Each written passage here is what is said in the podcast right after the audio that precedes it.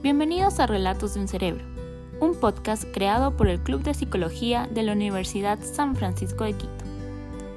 Soy Andrea Mayorga y les invito a compartir con nosotros en este espacio donde podrán descubrir y aprender más sobre temas de la psicología brindados por profesores, estudiantes y profesionales de la salud. Para este nuevo episodio nos acompaña Emilia Campos, estudiante de sexto semestre de Psicología General en la USFQ.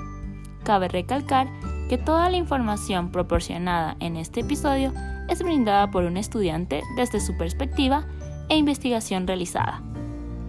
Ahora sí, prepara un café, ponte cómodo y escucha a tu cerebro.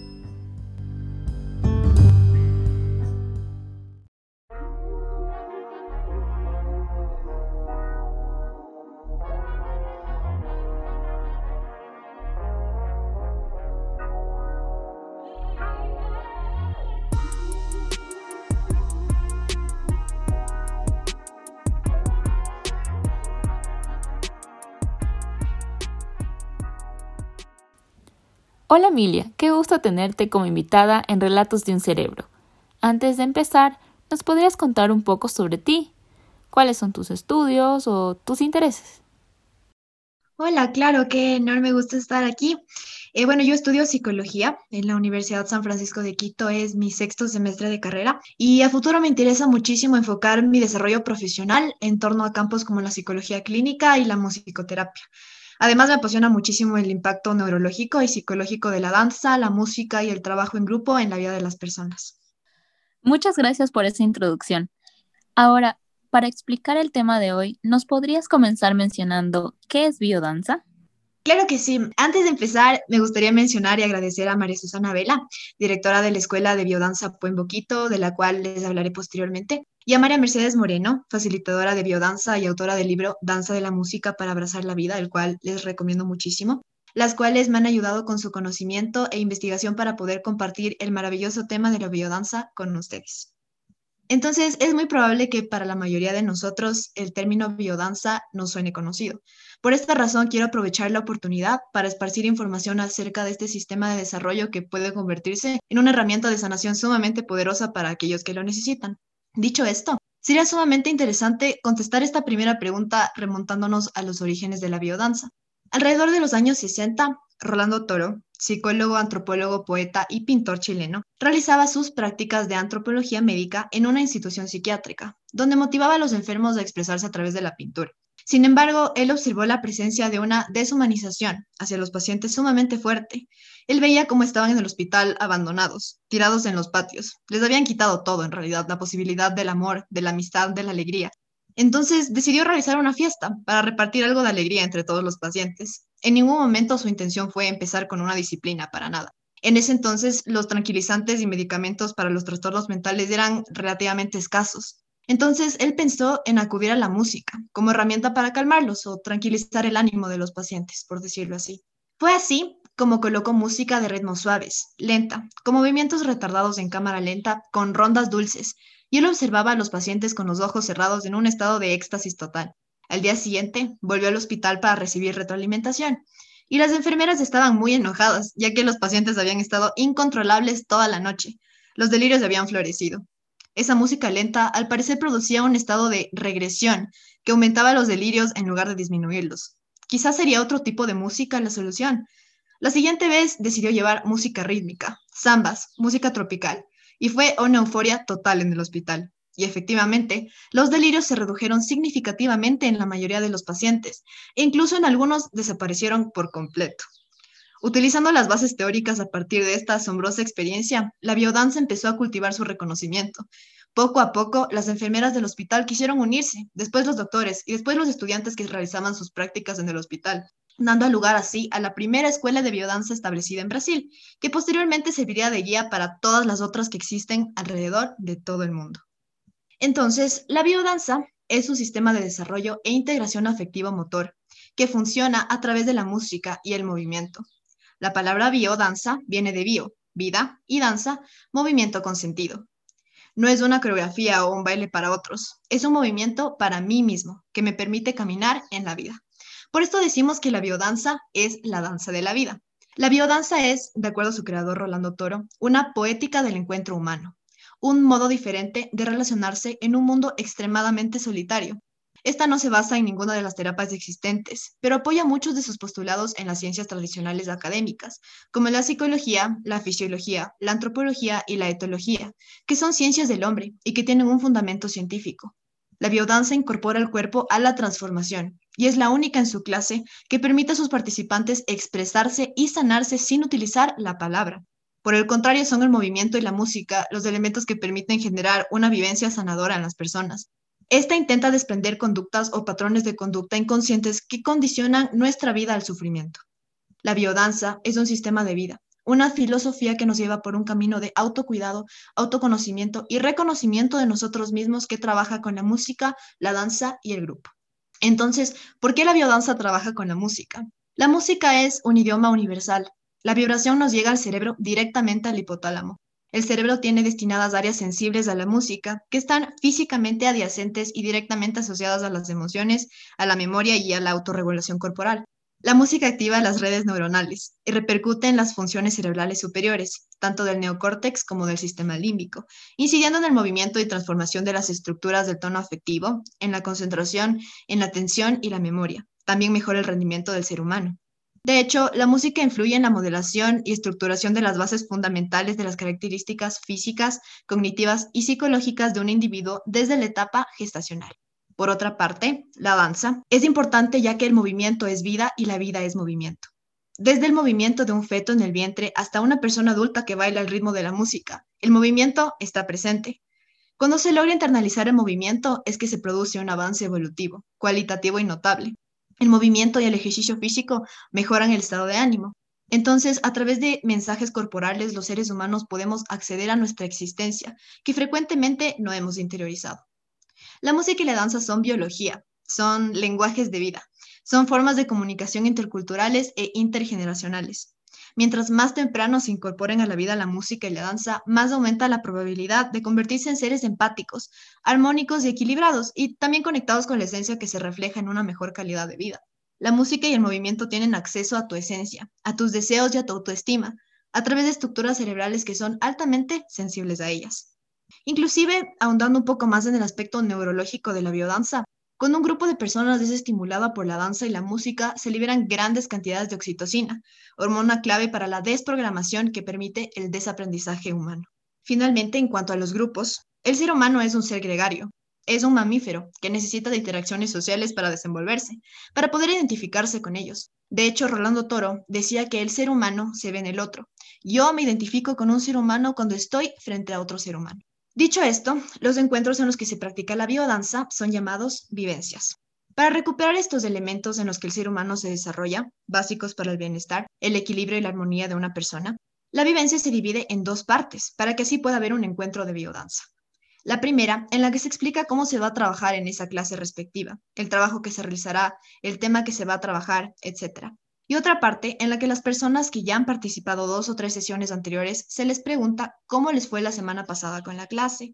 Entonces las personas llevan al consciente, a la palabra, verbalizan lo que vivieron en la clase anterior para que se complete ese círculo que conforma al ser humano, de la necesidad de las personas de no ser solamente experiencia, sino también de darle puesto a la parte cognitiva, y la vivencia se hace palabra.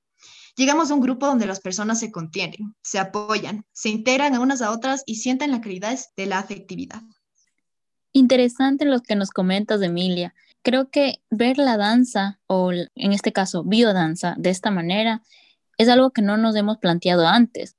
Creo que todos hemos bailado alguna vez, hemos sentido estos movimientos, como tú dices, desde el feto, ¿no? Pero ver la biodanza, ver esta otra perspectiva desde una mirada más, por así decirlo, psicológica, entonces hace que nos dé esta mejora de nuestra calidad de vida por medio de esta biodanza. Y ahora sí, cuéntanos un poquito más sobre cuáles son esos beneficios de la biodanza. Perfecto, con mucho gusto. Mira, es importante empezar contestando esta pregunta centrándonos en uno de los elementos claves de la biodanza, las emociones. La biodanza trabaja con las emociones. Cuando se organiza un taller de biodanza, se le solicita el permiso para sacar a pasear sus emociones a los participantes. Todo suceso en la vida de un ser humano es una cadena de emociones. De esta manera, Una situación muy simple puede bien convertirse en un trauma o por el contrario, en una vivencia muy agradable. La biodanza permite aprender a identificar las emociones como el miedo, la ira, la tristeza y la alegría dentro de nosotros y trabajar a través de ellas. El objetivo poético de la biodanza es justamente recuperar la alegría de vivir. La función de sincronización de las emociones que cumple la música ocupa un lugar central en la elaboración del vínculo y el apego. Teniendo esto en cuenta, podemos analizar las cinco líneas de vivencia en las cuales se desarrolla el ser humano y en las cuales la biodanza trabaja. La primera es vitalidad. Para la biodanza, la vitalidad es ímpetu vital, esa fuerza, esa potencia que tiene el ser humano para desenvolverse en la vida, para planificar y para ejecutar. La vitalidad se desenvuelve desde el descanso profundo hasta el pico alto del desenvolvimiento de la actividad. Todo ese rango de vitalidad significa estar vivos. Segundo está la sexualidad. Conectarse desde la relación sexual, es decir, la reproducción, hasta todo elemento que implique placer, es lo que la biodanza intenta promover. Por ejemplo, un café en la tarde, un día en la playa, una salida con tus amigos, con tu pareja. Todo esto implica conectarse con el placer de estar vivos. Incluso el placer de yo sentirme viva. Elementos tan simples que no necesitan ser complicados y que de igual manera están estrechamente relacionados con el placer. En tercer lugar está la creatividad. La vida es un acto creativo. Todo acto en nuestra vida es un acto creativo. La biodanza ayuda a rescatar todos estos potenciales de creatividad que tenemos en nuestro interior. La creatividad es la base de tomar nuestras decisiones. En cuarto lugar está la afectividad, en la cual se trata la autocompasión, tratarnos con amor a nosotros mismos, así como a los demás. La biodanza ayuda a mejorar la relación que yo tengo con otras personas, porque todos somos uno, Tal como afirmaba Rolando Toro, todos estamos interconectados. El solo hecho de que yo me esté dirigiendo a ti en este momento implica que haya una conexión entre nosotras. Después, y como punto final, está la trascendencia. En la trascendencia se trata la línea de vivencia que nos conecta con el todo. Nos conecta con nosotros mismos y la grandeza del ser humano. Nos ayuda a entender que todo tipo de vida es sagrado cuando yo reconozco que toda forma de vida es sagrada, empiezo a practicar el respeto hacia mi propia vida y hacia los recursos que tenemos a nuestro alrededor. ¿Cómo nos benefician estos elementos a largo plazo? El practicar biodanza nos permite el vivir en armonía, en nuestro centro, en equilibrio, vivir en la integración con nosotros mismos, siendo satisfechos de nuestra naturaleza y la de, y la de los demás. Aprendemos a relacionarnos, a respetarnos y a expresarnos de una manera sumamente afectiva, a su vez amando y respetando a la naturaleza. Qué genial lo que nos acaba de decir. Creo que lo que mencionaste al principio de toda esta intervención es cómo tú sacas esas emociones, ¿no? A través del movimiento. Y bueno, también quisiera que nos comentes cómo se estructura este sistema de biodanza. ¿Qué hay más allá de solo moverte o sentir esa vitalidad al moverte? Claro que sí. Mira, el sistema de biodanza se estructura en cuatro pilares fundamentales dentro de su concepto en los que funciona el ser humano, en los que la biodanza va trabajando uno a uno. Entonces, primero está la interacción humana. Esta básicamente trata de una vinculación en varios niveles. Primero conmigo mismo. ¿Quién soy yo? ¿Qué me gusta? ¿Qué no me gusta? ¿Cómo funciono? Y demás preguntas que yo tengo para mí mismo, así como sus respuestas, que nos ayudan cada vez a conocernos más. Hablamos de una integración humana que nos permite aceptarnos a nosotros mismos y reconocernos nos permite seguir un camino de crecimiento en el cual se aceptan errores. Nos permite darnos cuenta de que el cambio tiene que ser nuestro y no de nuestro entorno. A veces pensamos que el entorno en el que estamos tiene que cambiar para poder ser felices, y eso es totalmente erróneo. El cambio tiene que empezar por nosotros y para nosotros. Además, también se trata la vinculación con otros. Los grupos humanos que trabajan en biodanza se sienten en un nido amoroso y seguro, y a través de todo el proceso de aprendizaje se transforma en un grupo hermandado. Finalmente, la integración hacia la naturaleza y la humanidad son temas que se trabajan mucho a través de las vivencias. ¿Cuál es la responsabilidad conmigo mismo y con mi entorno? El respeto a toda forma de vida, pasando a formar parte de un todo. En segundo lugar está la renovación orgánica. Yo soy un organismo. La renovación orgánica es, es estar bien conmigo mismo desde mi organismo, desde mis células. Si es que yo a mis células las alimento con pensamientos positivos, una buena alimentación, la implementación de buenos hábitos a nuestra vida diaria, le permito a mi cuerpo que sea proactivo y saludable. Otro elemento para renovar orgánicamente al ser humano es el trabajo, que proporciona una gratificación. Necesitamos proveernos de un espacio laboral en el cual nos sintamos bien. También la relajación es parte clave de este proceso. Entonces, con la biodanza, en todo este espectro de elementos en donde yo vivo, yo tengo montones de herramientas para lograr que esta renovación orgánica sea más efectiva y se potencie. Expresar, renovar, sentir y sacar, palabras claves en este proceso. Las personas se sienten más vitales y mejor. Posteriormente está la reeducación afectiva. Rolando Toro afirmaba que estamos enfermos de civilización, porque hemos dejado de relacionarnos afectivamente. Ya no existe esta capacidad de vernos a los ojos, hay vergüenza, no hay confianza, se ha perdido este nexo afectivo que existe entre los seres humanos. Con la biodanza se intenta recuperar y reeducar desde el afecto. ¿Cómo se logra? Primero es necesario identificar elementos como la cortesía, la amabilidad, la amistad y el respeto, quizás el más importante de todos. Respeto a mi vida, a la vida de los otros, a los que me rodean. Recuperamos también la mirada segura, que nos permite sentir la presencia de las personas a nuestro alrededor. Recuperamos esa capacidad de tocarnos sin miedo, de darnos una caricia, de darnos un abrazo, un apretón de manos que nos hace sentir que estamos aquí, nos integramos a la comunidad humana. Y como cuarto punto está la recuperación de las funciones originarias de vida.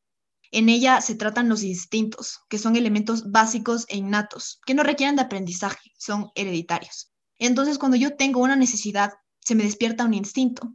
El instinto no baja hasta que se baje esta necesidad de saciedad. La biodanza tiene ejercicios en donde medimos nuestros límites que nos permiten analizar estas funciones orgánicas de vida y sacarles el mayor provecho. Lo que nos menciona Emilia sobre la biodanza tiene todos sus aspectos positivos, pero ¿podrías también comentarnos alguna desventaja de la biodanza, de practicar biodanza? Claro que sí. Mira, María Mercedes Moreno proporciona esta analogía sumamente interesante que nos permite comprender la respuesta a esta pregunta. Ella dice, cuando te quemas con una vela, el susto y el dolor hacen que tu cuerpo aprenda inmediatamente que el fuego es peligroso. Se queda grabado en tus células. Ese mismo concepto, siempre desde lo positivo, se trabaja en biodanza.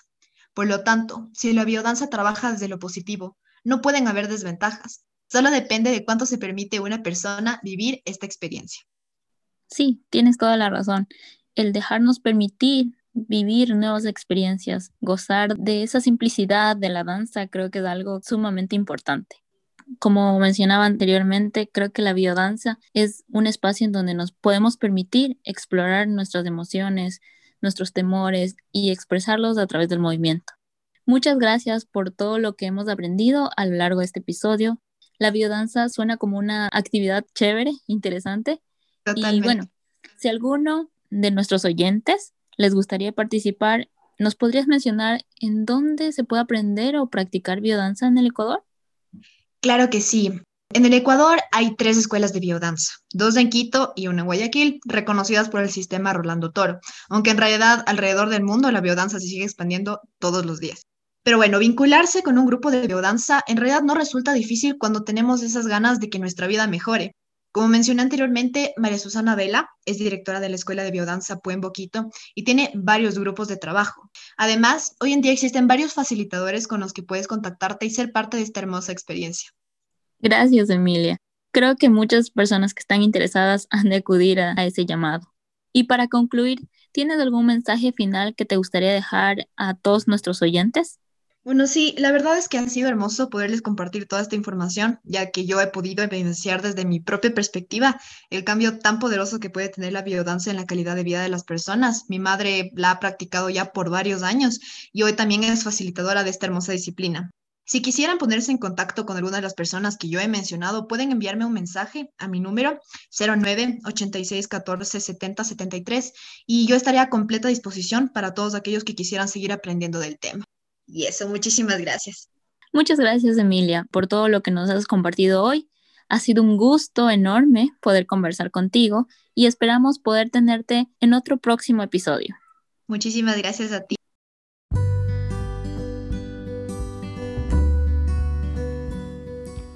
Muchas gracias por escuchar.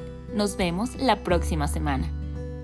Para más información sobre el Club de Psicología o si quieres formar parte de esta serie, nos puedes contactar por Instagram o por correo electrónico.